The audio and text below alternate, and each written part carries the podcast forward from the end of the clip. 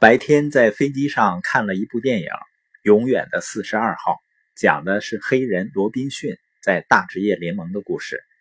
在那个年代啊，黑人上白人的厕所都不行的，更别说是进入大联盟去打球了。罗宾逊呢，他每次在打球的时候，观众席上都是不堪入耳的谩骂声，甚至有警察在比赛进行中呢，到赛场上去驱赶他。生活中很多人面对类似的问题会怎么回应呢？别说谩骂侮辱了，很多人呢稍稍有人反对就吓得尿裤子了。罗宾逊呢他是怎么回应的呢？他说要用成绩、用比分胜利去告诉他们，退缩呢只能证明你畏惧失败、胆小懦弱。电影中一名队员接到了一封恐吓信，交给老板准备放弃比赛的时候。老板却在书柜里翻出了整整一大摞厚厚的写给罗宾逊的恐吓信。罗宾逊那个时候啊，无时无刻不被侵扰，很多人呢甚至扬言要枪杀他。然而电影中呢，你看到的仅仅是他坚定沉默的面容和奋力回击的本雷达。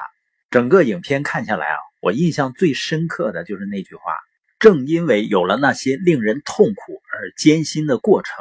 最终的激动人心，才如此令人慨叹与感动。观众从罗宾逊的身上呢，看到了强大的信念和勇气。一九九七年的时候呢，是罗宾逊加入大联盟五十周年的纪念，大联盟所有球队都在队服上绣上了他的名字。因为他的卓越贡献呢，所有大联盟的球队都把四十二号球衣退役。所有球队的新晋选手不得再使用这个杯号，这是职业体坛的空前创举。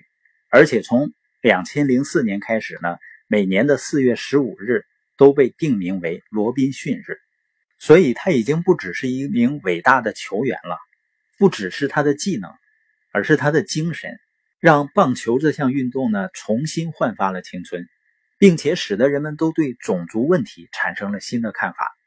后面的影片呢？有很多精彩的情节。他的老板说：“从今天开始，你是所有黑人孩子的英雄了。”而且呢，白人的孩子开始模仿他的打击动作，白人观众呢开始为他加油呐喊了。那些曾经联名上书要让他滚的队友，终于对他伸出双手，接受并欢迎他的存在。还有一个情节呢，是罗宾逊当着所有家乡人的面，在广阔的棒球场上。对着所有人说出那句：“我想让他们知道我的态度。”正是由于他的强大信念和坚韧不拔的态度，才让他因此而造就了一个不同于历史的时代。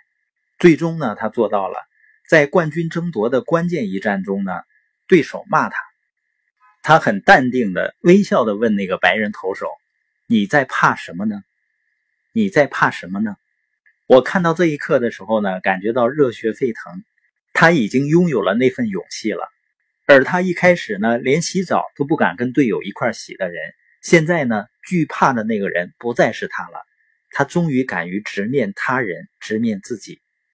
看完这个影片啊，你就能够更深刻的理解美国前总统卡尔文·科利的一段话。